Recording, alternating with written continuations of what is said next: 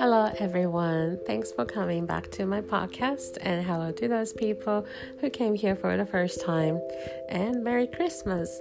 It's December 24th, which I just realized an hour ago. 今日はクリスマスイブなんですよね。さっき気づいてしまいまして、何の特別なプランもなしに、普通にね、イブを迎えようとしておりますけれども。As you can tell from my voice, I've got a frog in my throat. 英語で I have a frog in my throat というと喉にカエルがいるすなわち喉がガラガラ声がガラガラって意味なんですが I don't know what's wrong with me because I don't have any other symptoms like I have no fever or I don't cough or yeah any other than just a just a throat it doesn't hurt hurt you know like hurt at all 痛みもないんですよ喉た単に声が変ってだけで熱もないし別にそんな鼻水とかね咳もしないんですよねなので I've been trying to shake this off yeah but it hasn't been very successful I've taken medicine I've been eating candies and gargling and all that you know but it doesn't help me at all so hopefully I'll get better in a few days Otherwise, I will not be able to enjoy my vacation. Not that I have any specific plans or anything.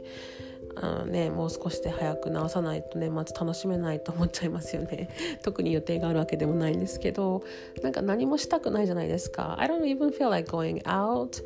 I want to check out those lightings outside Christmas lightings and all that but it doesn't yeah I mean like it, I just can't Be in the mood for it, you know? ということでちょっとねあのブルーな数日なんですけれども一応ポッドキャスト録音しとこうと思ってこのハスキーボイスお楽しみくださいなんて I don't really like it but 日本語でハスキーって言うけど英語じゃラスピーとか言いますよね I don't like my raspy voice I'm just trying to get over it as soon as possible But on a positive note, I finally got my ukulele ウクレレをやっと買いました。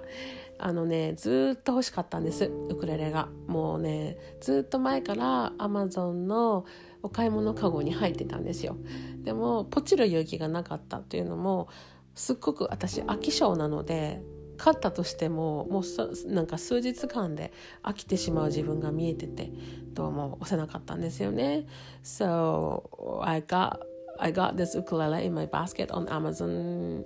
Amazon's website for a long very long time like forever. I didn't want to click it because I knew that if I bought it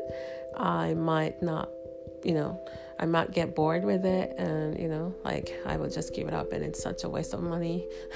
that's what I was thinking but I'm very glad that I finally got it でもね買ってよかったと思いますもし飽きたとしても部屋のインテリアにしても可愛いかなとかねもうそんな風に思ってるんですけど but so far I've been enjoying it there are so many videos like on uh, ukulele tutorials on YouTube channel ほんとたくさんのなんかウクレレ初心者用のねレッスンがいっぱいあるので、まあ、どうせなら英語のねやつを見れば趣味と英語がね一緒にあの学べるということでどなどなたかがねツイッターでご紹介されてましたけれども本当そうなんですよね。Yeah, in this day, you know, like you can find almost any kind of tutorial videos on YouTube. So nice. すごい分かりやすいですよね。いろんな先生といいますかそのね方たちが動画で紹介してくれるのでそれを一緒に弾いてねあの昨日はね「You're My Sunshine」を練習してました。一番簡単なやつ。ねもう面白いですよね。楽器ね。したことないけど。でもそういう風に学ぶと一石二鳥ですよね。英語も学べるし趣味も学べる。So it's like killing two birds with one stone って感じでね。あの皆さんもし趣味とかありましたら本当えあの YouTube の動画でねやるといいですよ。ねもうレッスン行かなくてもいいっていうね本当は行った方が楽しいかもしれないですけど Yeah, I'm so happy、uh, with my ukulele now. Hopefully I can play and sing along with it. And then on my podcast someday in the near future 近いうちにね弾き語りとかできたらすごい楽しそうだななんて思ってますがまずまだはね まだねまずはちょっとあの手慣らしと言いますかね頑張らないといけないなというふうに感じています Yeah, so that's what's new with me just recently. Um, the raspy voice and ukulele. but yeah, ukulele is so much fun. Yeah, so I just wanted to record just a little bit today, just to let you know, or just to wish you a Merry Christmas here, I guess. But I will be back here, I'm sure, by the end of this year to just say hi, I guess. But thank you very much for tuning in today, and I really hope that you're healthy and happy and enjoy a wonderful season of the year. じゃあ皆さんもクリスマス楽しんでください。ではまた年末ぐらいにお聞きください。Okay, see you later.